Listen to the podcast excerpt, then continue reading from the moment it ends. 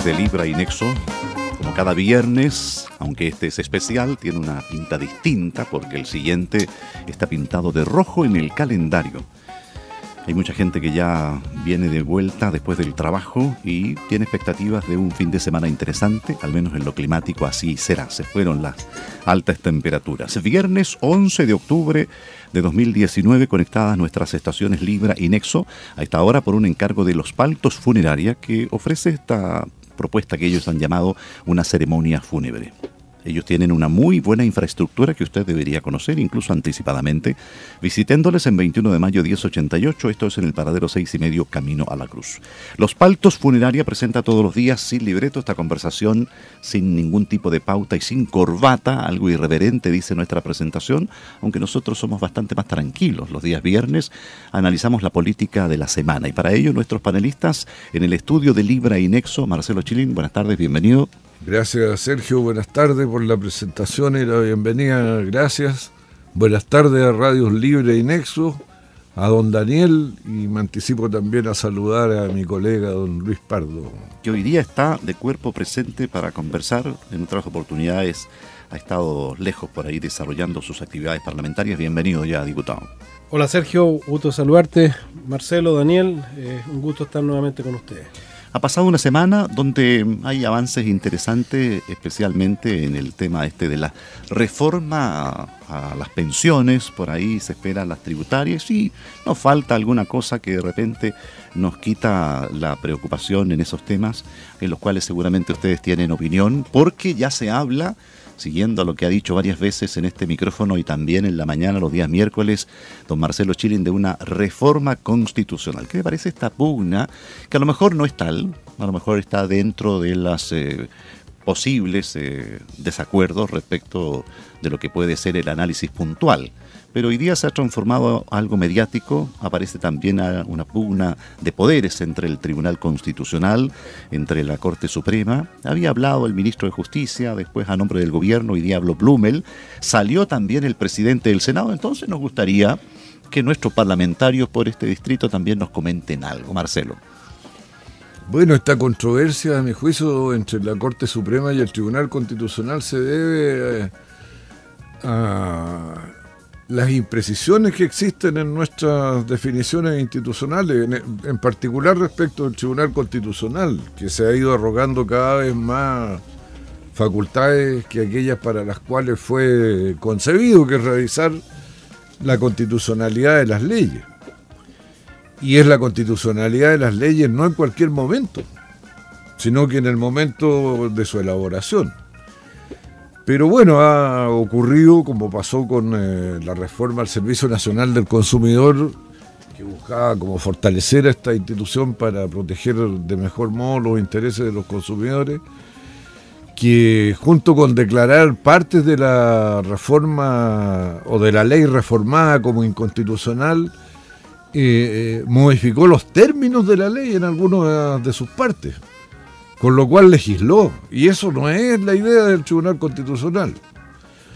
Entonces, sin perjuicio de que puede ser que a alguien le moleste que haya controversias entre las instituciones, puede tener de, beneficioso lo que anunció el presidente de la República, que es ver la posibilidad de una reforma constitucional para evitar esta eh, interpretaciones y estas colisiones institucionales por interpretaciones divergentes entre ellas. Yo creo que la Corte Suprema tiene la razón, la tercera sala, en el sentido de que sobre la jurisdicción eh, vigente, las leyes vigentes, ya no hay interpretación constitucional que valga, son las Cortes de Justicia las que tienen que eh, resolver las controversias entre particulares o entre particulares y el Estado. Creado en 1970, este Tribunal Constitucional, como relata Marcelo, es la función, entre otras, por cierto, ver que las nuevas leyes, las que se discuten, se preparan en el Congreso efectivamente no transgredan las libertades o lo que consagra la Constitución en su conjunto. ¿Usted opina lo mismo, diputado? ¿Esto está dentro de lo que le corresponde? ¿Esto es mediático o, sencillamente ya es tiempo de reformar la Constitución o aquí hay una pugna de poderes? Hay, hay dos cosas, Sergio. Primero, efectivamente, el Tribunal Constitucional que se creó durante el gobierno de Salvador Allende y que después fue modificado y que ha tenido además en la historia reciente una, una una función muy importante. El Tribunal Constitucional fue, por ejemplo, el que determinó que tuviésemos una franja política eh, electoral en televisión, eh, entre otros eh, hitos históricos, ¿no es cierto?, de, la historia reciente.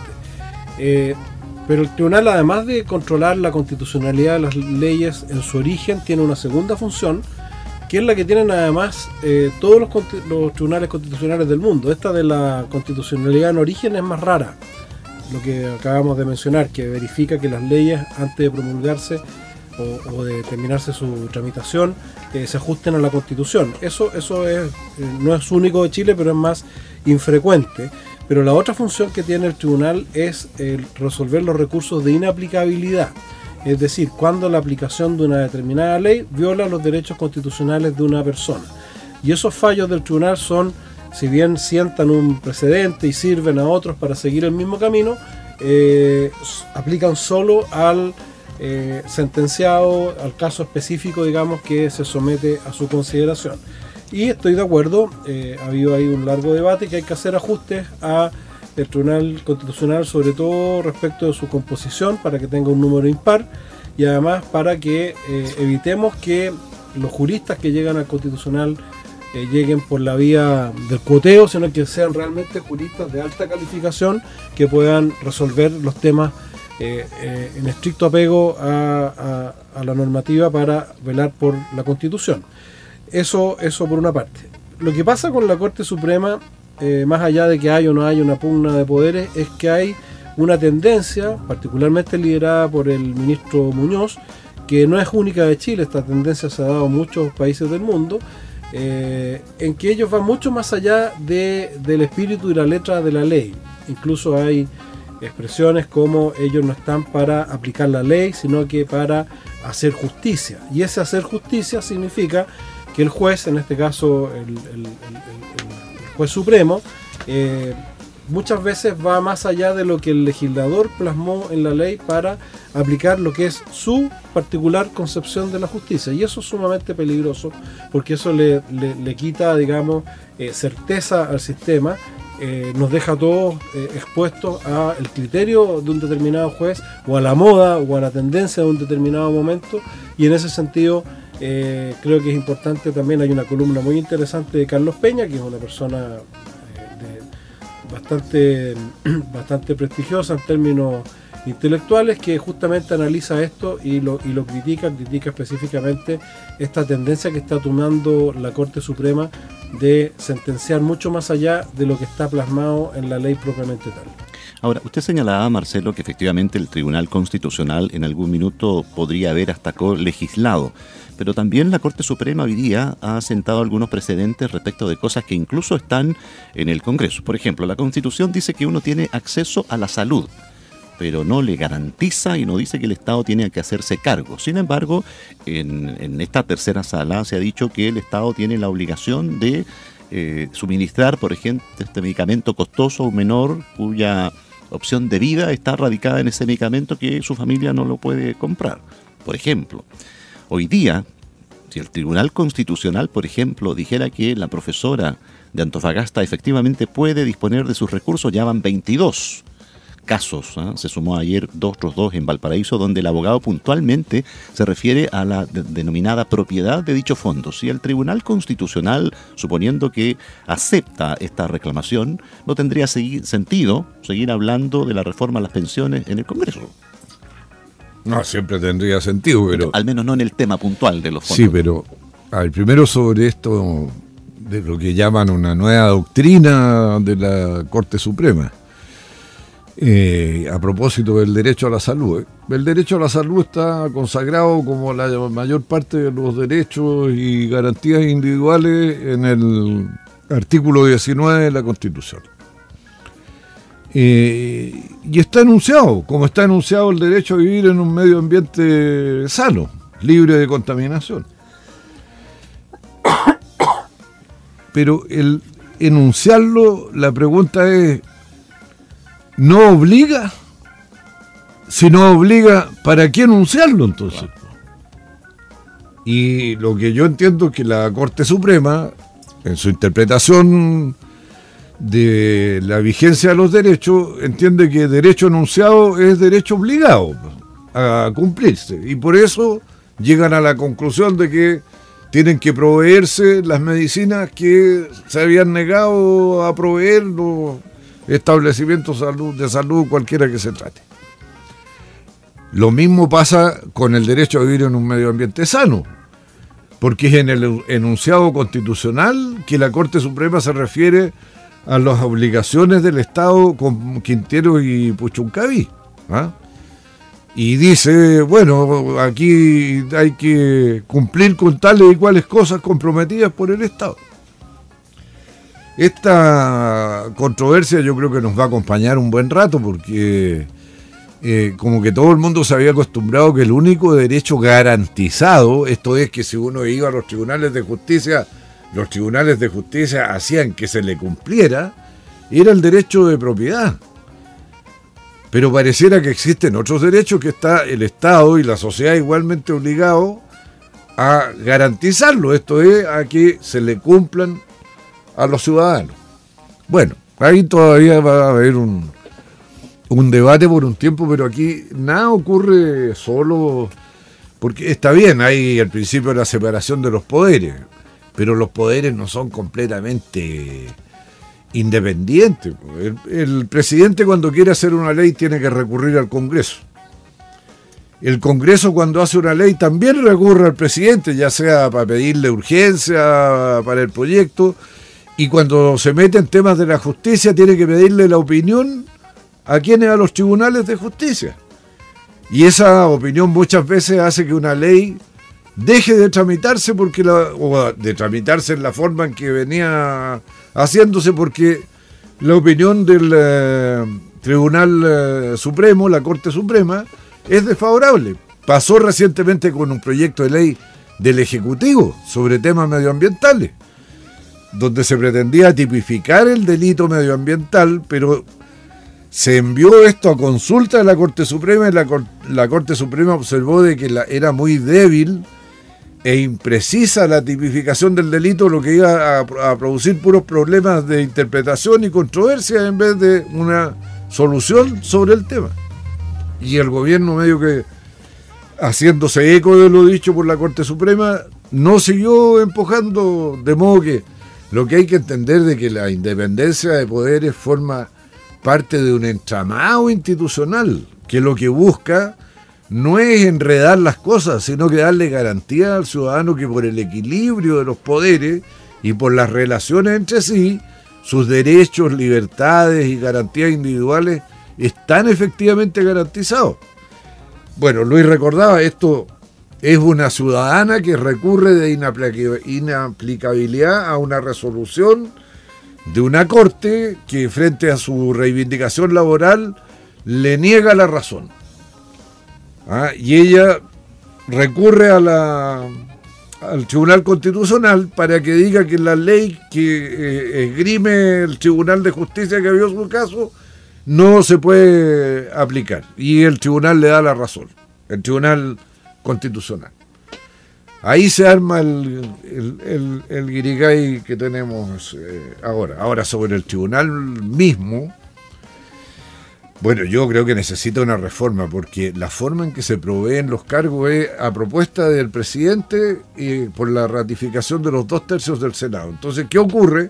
Y de la Corte Suprema. O sea, hay, hay unos cuantos que son a propuesta del presidente y otros a propuesta de la, Corte, Suprema. Pero la ratificación de los dos tercios siempre existe. Entonces, ¿qué es lo que ocurre? Que es el ente político el que decide y el ente político decide, como dos tercios es una cifra inalcanzable para uno por sí mismo, es uno para ti, uno para mí.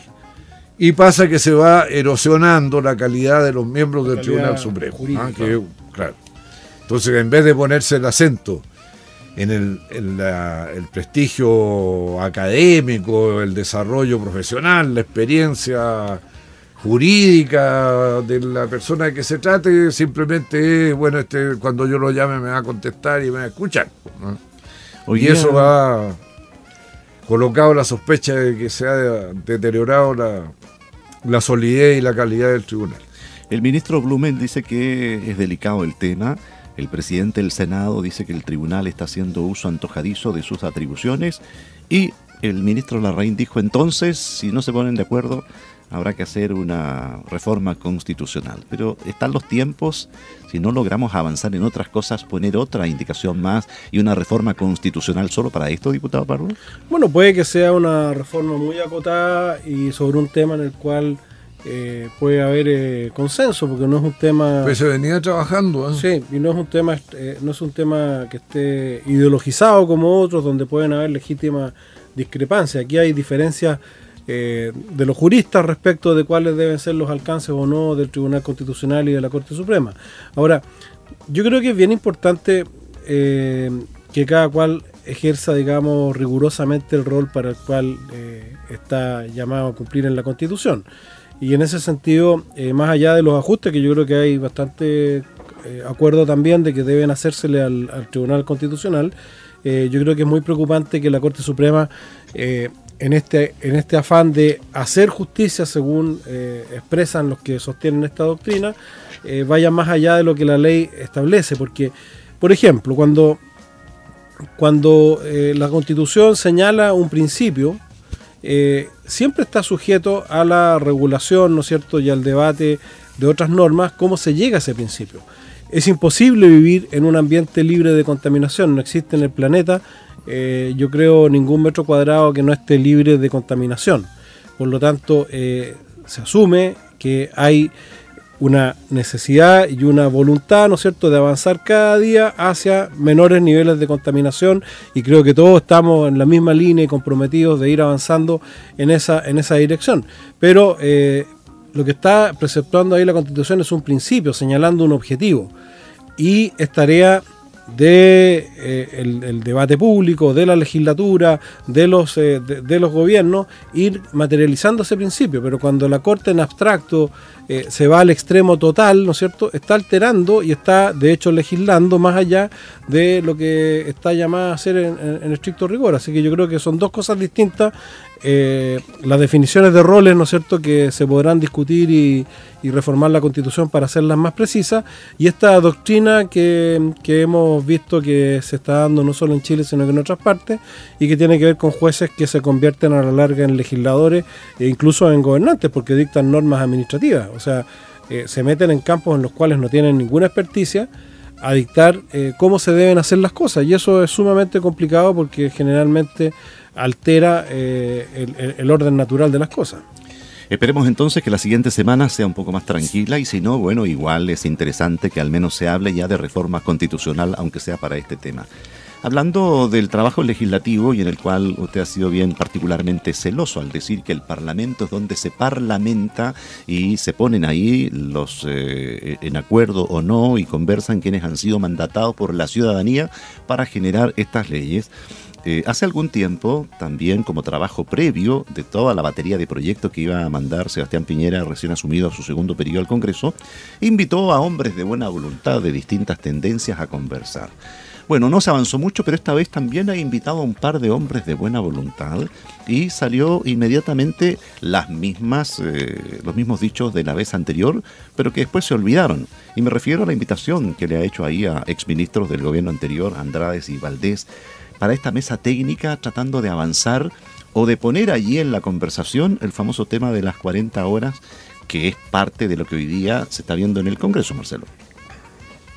Sí, me imagino que se refiere a la invitación a un grupo de ex ministros de los gobiernos de Michelle Bachelet. Y particularmente para poner sabrosa la conversación a don Osvaldo Andrade. Sí, sí, sí. Y entre ellos Osvaldo Andrade. Bueno, yo creo que darle el título a Osvaldo Andrade de hombre eh, por sobre las eh, eh, vicisitudes de la contingencia, estas especies de hombres buenos un poquito excesivos. No es tan bueno, dices tú. ¿Ah? No, pero está.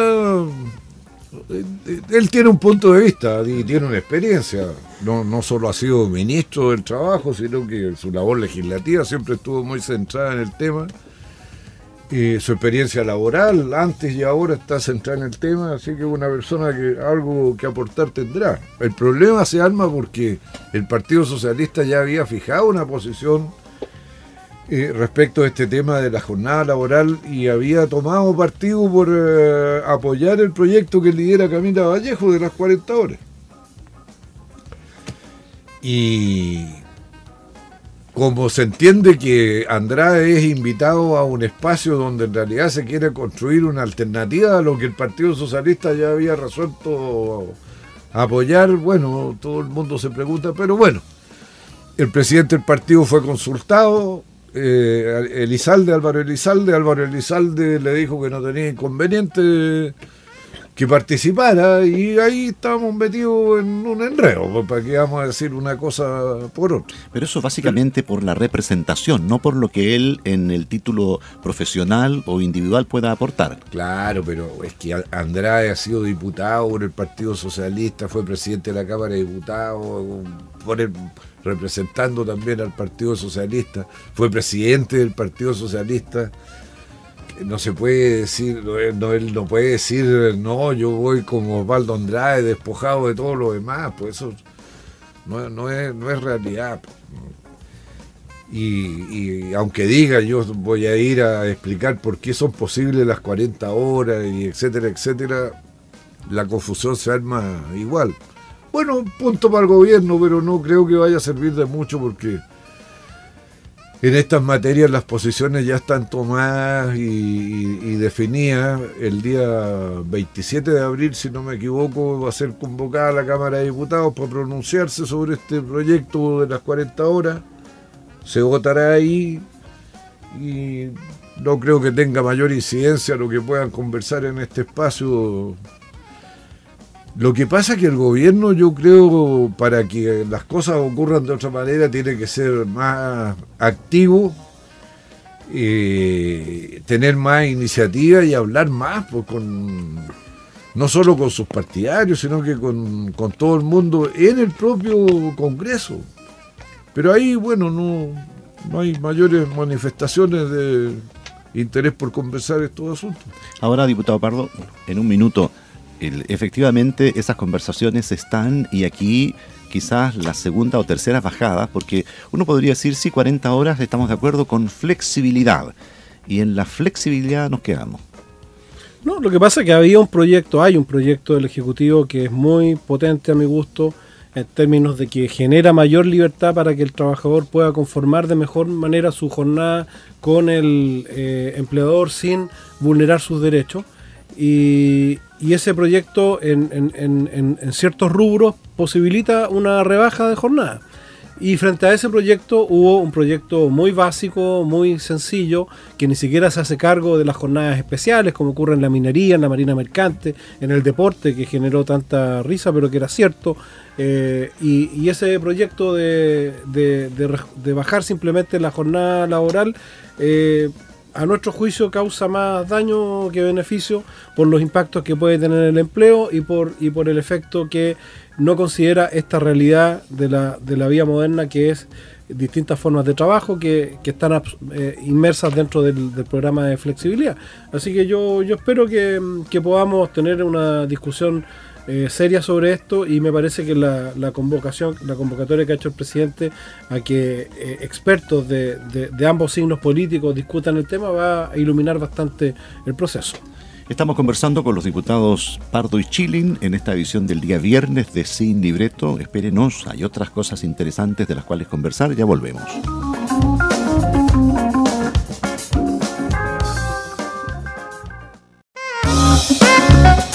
Vamos a la segunda parte de este Sin Libreto a través de nuestras estaciones de radio Libra FM y Nexo AM en este viernes 11 de octubre, comenzando otro fin de semana. Muchas gracias por entregarnos su sintonía. El día viernes analizamos los hechos políticos de la semana y para ello conversamos con nuestros panelistas que son parlamentarios por este distrito, Luis Pardo y Marcelo Chilin.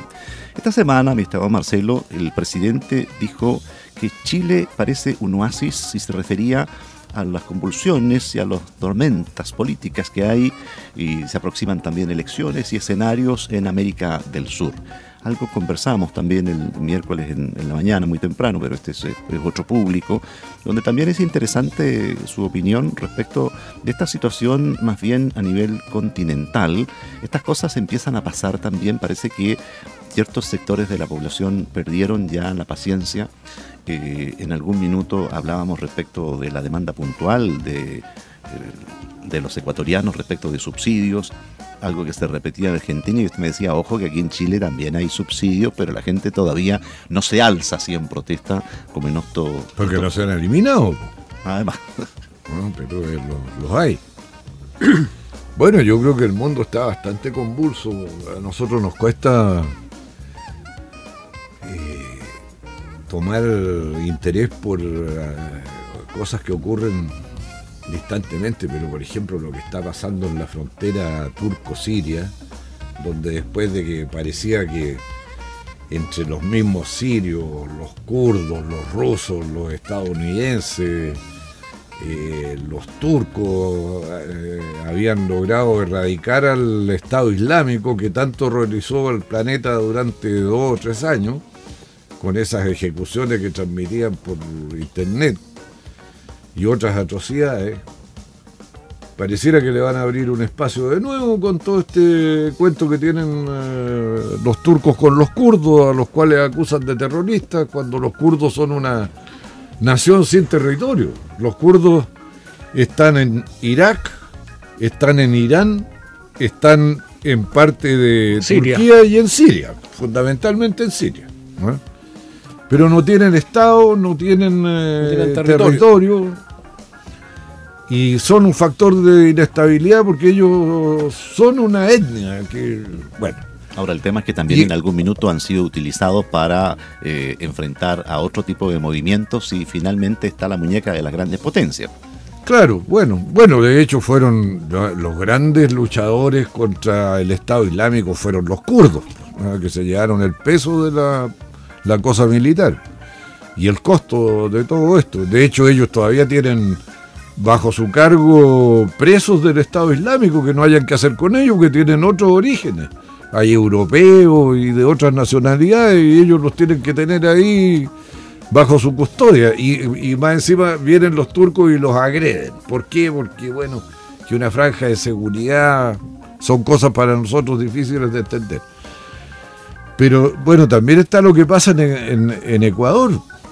Y en Ecuador, más allá de que eh, el presidente Lenin Moreno le eche la culpa a Correa, o sea, no fue Correa el que eliminó el, subsidio a la gasolina que la llevó al doble del precio que tenía anteriormente y con ello llegó a la sublevación de la gente. ¿ah? De gente además que no tiene costumbre de sublevarse violentamente.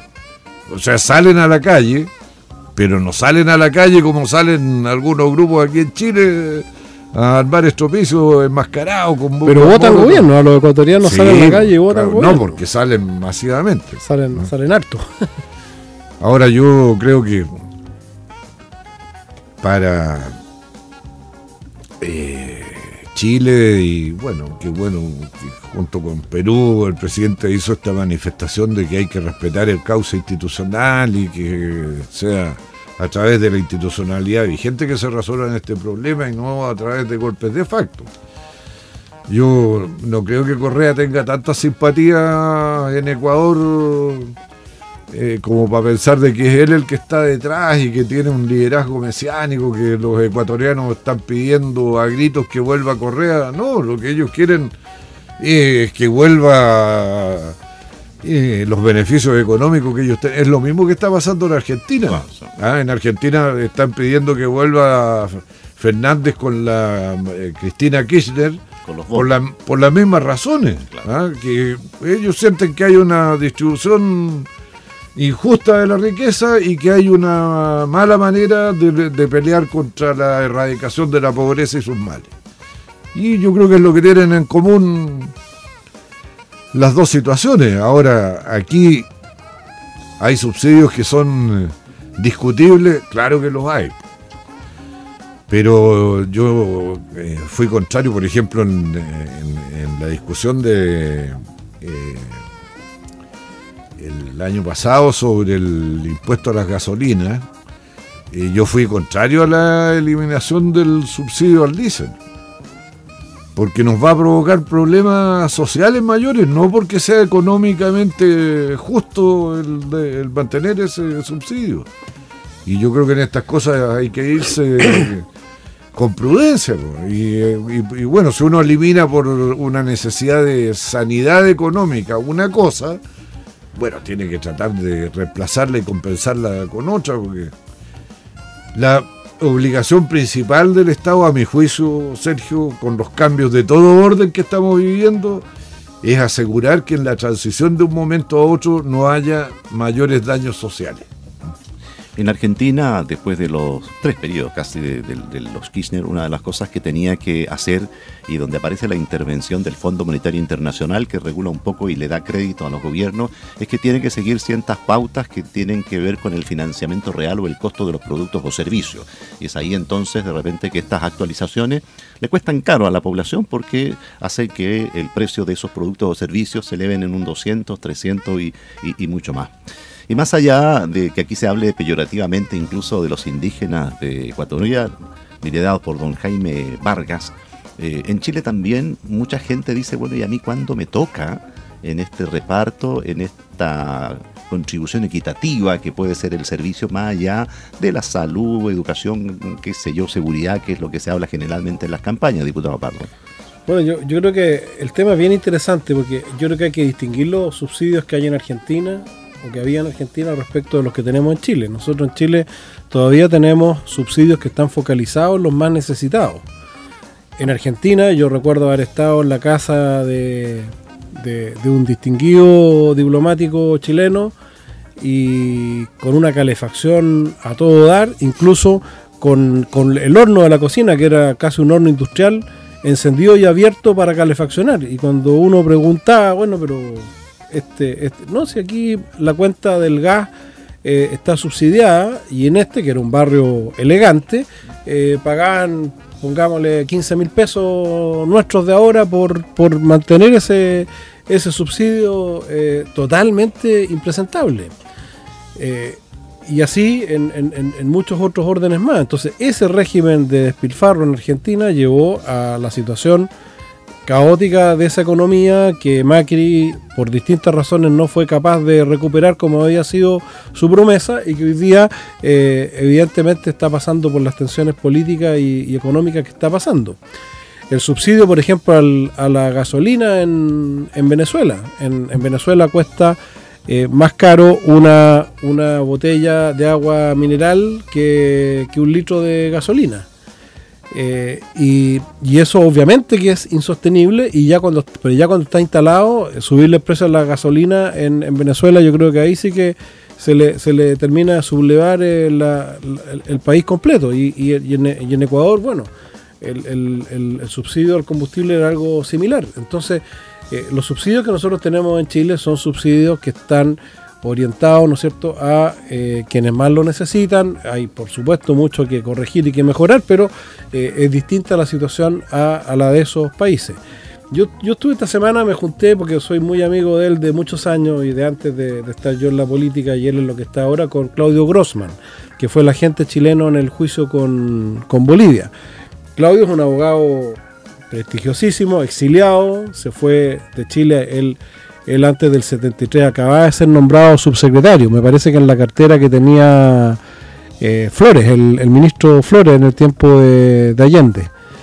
Del gobierno. del gobierno, claro. Y él partió al exilio, eh, hizo toda una carrera jurídica impresionante, eh, es el único decano chileno, o más bien el único decano extranjero en una de las facultades de derecho más prestigiosas de Washington y él me decía que ustedes no se dan cuenta todavía, y ahí hago el link con lo que, con el comentario del presidente, de que Chile sigue siendo efectivamente un caso de excepción. O sea, si uno mira las crisis institucionales, las crisis económicas, la situación que se está viviendo en todo el barrio latinoamericano, efectivamente nosotros todavía tenemos eh, una economía que sigue creciendo o que volvió a crecer por sobre el promedio mundial, que tiene eh, una institucionalidad que a pesar de todas estas tiranteses que estábamos comentando y otras tantas, que, nos quitan el sueño a veces, eh, son eh, cosas de niño comparado con lo que se vive en, otros países donde la situación es totalmente distinta. Entonces yo creo que efectivamente eh, nuestra condición es, y por eso mismo que tenemos que cuidarla, una condición muy especial comparada con lo que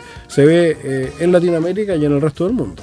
A propósito de cuidar esta institucionalidad, pero también cuando miramos las cosas por las cuales luchan estos ciudadanos argentinos, peruanos, ya se va a poner de moda nuevamente Bolivia. Alguien decía el otro día, creo que fue doña Beatriz, decía que nadie hablaba de Bolivia y parece que ahora va a haber que hablar de Bolivia, porque salió en el término de su campaña Evo Morales diciendo que así como en Chile no había que ser como Chilezuela, en Bolivia tampoco quieren ser ni como Venezuela ni como Ecuador, es parte de, su campaña. Pero aquí también por estas eh, necesidades no satisfechas que no son en el mismo nivel de los subsidios que están quitando en Argentina o en Ecuador, podría también existir una rebelión ciudadana? Yo creo que siempre vamos a tener eh, el riesgo, y en eso coincido con Marcelo, que es muy importante que cuando se hacen cambios eh, de cualquier orden se contemple la transición, digamos, de esos cambios y sobre todo se expliquen adecuadamente. Ahora, eh, el problema es que las demandas que tenemos en Chile y que son eh, aspiracionales que son legítimas, ¿no es cierto? Eh, muchas veces se, entusiasman o se alientan mostrando modelos que están quebrados y fracasados, como el caso de, de, Argentina. Cuando hablamos de la educación pública gratuita y ponemos como ejemplo Argentina, y Argentina no solo está quebrado el sistema, sino que además tiene peores resultados que los que tiene hoy día Chile con su sistema eh, tal como está y tal como estaba hasta hace poquitos años atrás, en circunstancias que Argentina fue modelo eh, en, esa materia hace 20, 30 años atrás, lo mismo que Uruguay. Pero son modelos que también ya quedaron totalmente colapsados, que no son sustentables, que no son financiables, y, eh, y hay algunos eh, que alientan, digamos, ir hacia esos modelos cuando sabemos que los números no dan. Pero usted ha tocado algo importante, diputado Pardo, y que eh, es bueno discutirlo, porque suponiendo de que efectivamente eso no está financiado, pero los argentinos tienen educación gratis y los chilenos, muchos van a estudiar allá. Y si lo, eso lo tomamos, por ejemplo, con la salud. Hoy día los chilenos están yendo a comprar medicamentos a Mendoza y a Buenos Aires los encargan, los mismos, ¿eh? ni siquiera alternativos, y se dice, no, es que el sistema de salud argentino es distinto, allá le proveen los medicamentos, hay buen nivel de prestaciones de salud, aunque el sistema esté quebrado. Entonces, los argentinos allá no lo hemos visto marchando por educación ni por salud, marchan por otras cosas. Bueno, es que ese sistema que beneficia eh, en forma, diríamos, más generalizada a la población argentina, se traduce en que Argentina hoy día tiene un 40% de pobreza. Entonces, es ahí donde hay que buscar el, equilibrio. Si tú vas a darle medicamentos, salud, educación y todo gratis a todos, pero vas a tener en vez de un 10% de pobreza, vas a tener a 30, 40% de pobreza porque la, plata es la misma. El tema de, gobernar y, de estructurar el sistema consiste en dónde inviertes tú esos recursos. Argentina no solo está endeudada, no solo está sobregirada, sino que además ha ido acumulando, después de haber sido un país desarrollado, eh, es el único país que logró llegar al desarrollo y, después decreció y volvió a ser un país subdesarrollado y, llegó a tener todos los índices de un país desarrollado y hoy día en todos los indicadores, no solo económicos, sino que los indicadores eh, sociales, está por debajo de Chile, siendo un país que fue riquísimo y que probablemente es riquísimo, pero que está con un sistema de, de, distribución de su economía totalmente inviable. Y esa es la parte que yo con esto lo que estoy señalando es que tenemos que ser cuidadosos en cómo ir solucionando esas demandas sociales que son, por cierto, eh, necesarias de solucionar y de ir avanzando sin caer en, y, pasar por lo que están pasando los que los que vienen de vuelta de las fórmulas mágicas. Ahora, las fórmulas mágicas no existen. Ahora, diputado Chilín, en este caso, cuando hablamos efectivamente de un reparto y del beneficio y de una buena distribución equitativa para todos los ciudadanos, eh, entendiendo de que en los últimos 40 años ha bajado el nivel de, pobreza, también hay un tema aspiracional, se ha mejorado en salud, al menos en infraestructura, en educación hay avances. Eh, usted dice, no importa quitarle un poco un poco al gasto, endeudarse quizás, pero acceder a estas cosas que necesita la población, un sueldo mínimo mayor, una pensión mayor, aunque sea un costo, y no llegar a este tipo de desencanto social? Bueno, yo creo que nadie está exento de estallidos de ira de la población, ningún país. Eh, a Chile le ha pasado. Eh, una vez a principios del siglo XX, eh, se les ocurrió subir el precio de la locomoción colectiva y terminaron en una especie de azonada urbana con la gente, bueno, protestando por el alza de las tarifas. Y, así como ocurrió hace el siglo pasado, podría volver a ocurrir ahora el pretexto puede ser cualquiera. El problema es que a veces hay mucha acumulación de tensiones y yo creo que el, modo en que nosotros estamos discutiendo las cosas en los últimos tiempos, eh, tan desde la trinchera ideológica y, tan poco desde la cuestión práctica y la solución del problema, contribuye a crear el medio ambiente para que al primer error en eh, una política pública pueda haber un estallido. Nosotros no estamos exentos de eso. Ahora es evidente que nosotros tenemos problemas eh, serios, no del nivel de pobreza, de hambre, de miseria que hay, no sé, en Venezuela o en Argentina. Eh, pero hay una irritación de la ciudadanía por el tema de los abusos. Y de los abusos abusivos, aunque sea redundante. Mire, el agua.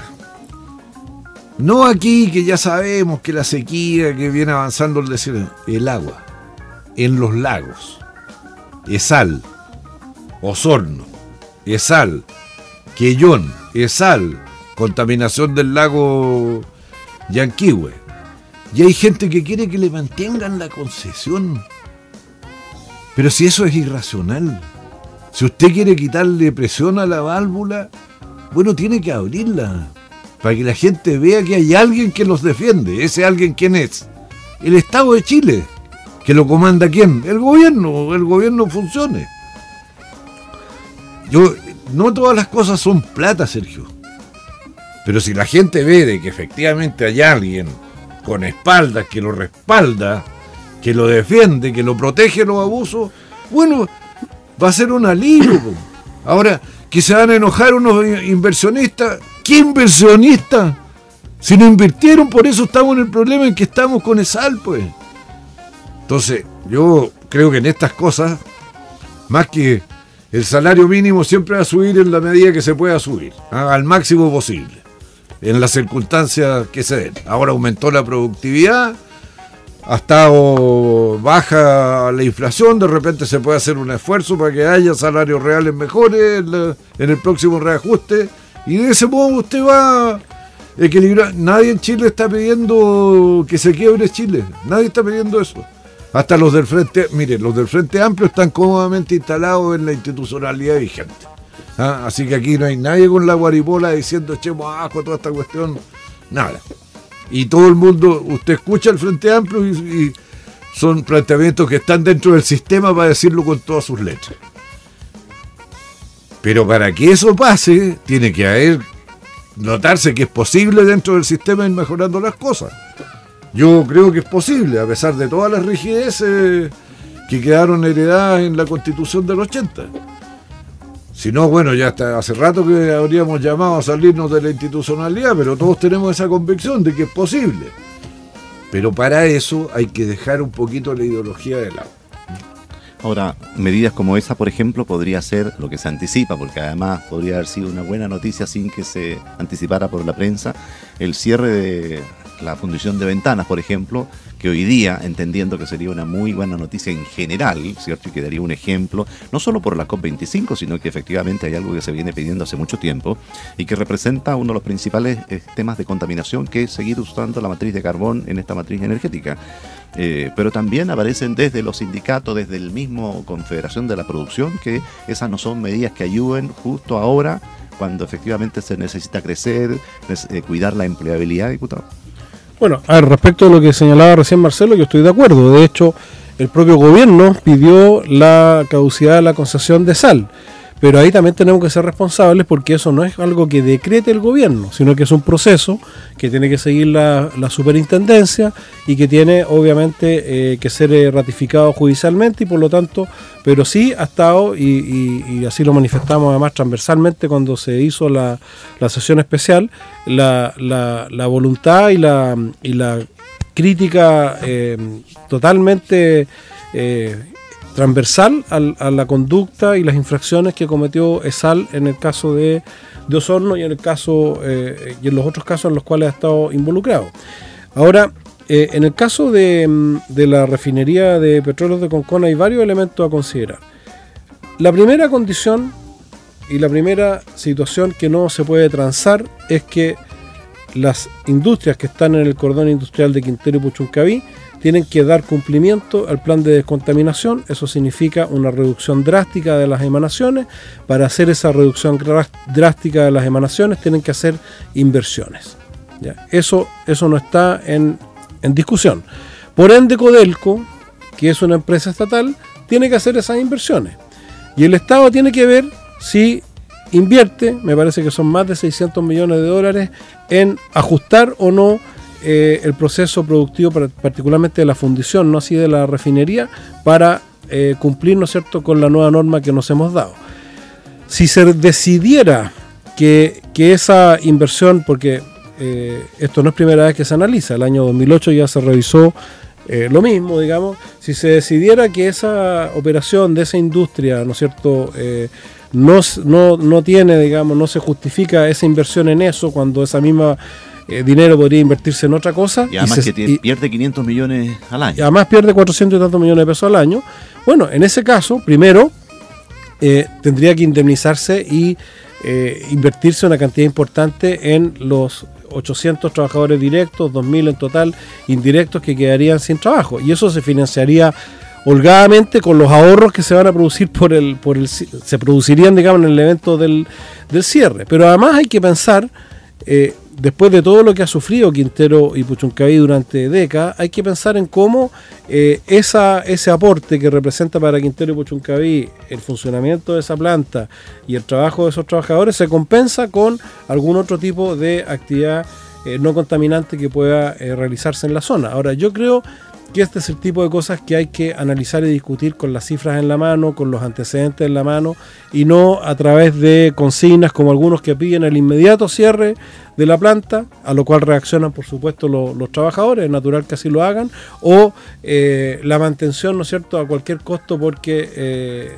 puede producirse santidad. Yo creo que hay que eh, esperar a, conocer un poco más de los antecedentes y lo que, lo que es importante es que no está en riesgo el cumplimiento de las eh, medidas medioambientales que se han adoptado porque lo que puede ocurrir o lo que tendría que ocurrir es que finalmente el Estado haga las inversiones necesarias para seguir ajustando ese proceso productivo a los nuevos estándares que se han fijado y que son los estándares europeos y los estándares de, mayor eh, exigencia que se, se implementaron a través del plan de descontaminación de descontaminación y a través de las normas de dióxido de azufre y de, de hidrocarburos que se dictaron también durante este año.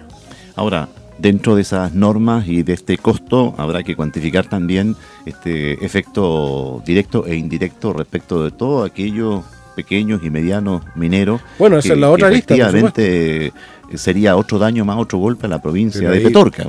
Como hay que hacer una cosa seria y en profundidad, yo creo que lo primero que debe decir el gobierno para tranquilizar a toda la gente es que nada se va a hacer sin haberlo conversado con las comunidades de Quintero, Puchuncaví, con los trabajadores y con todos los sectores económicos relacionados con la planta que se pretende cerrar. modificar o cerrar.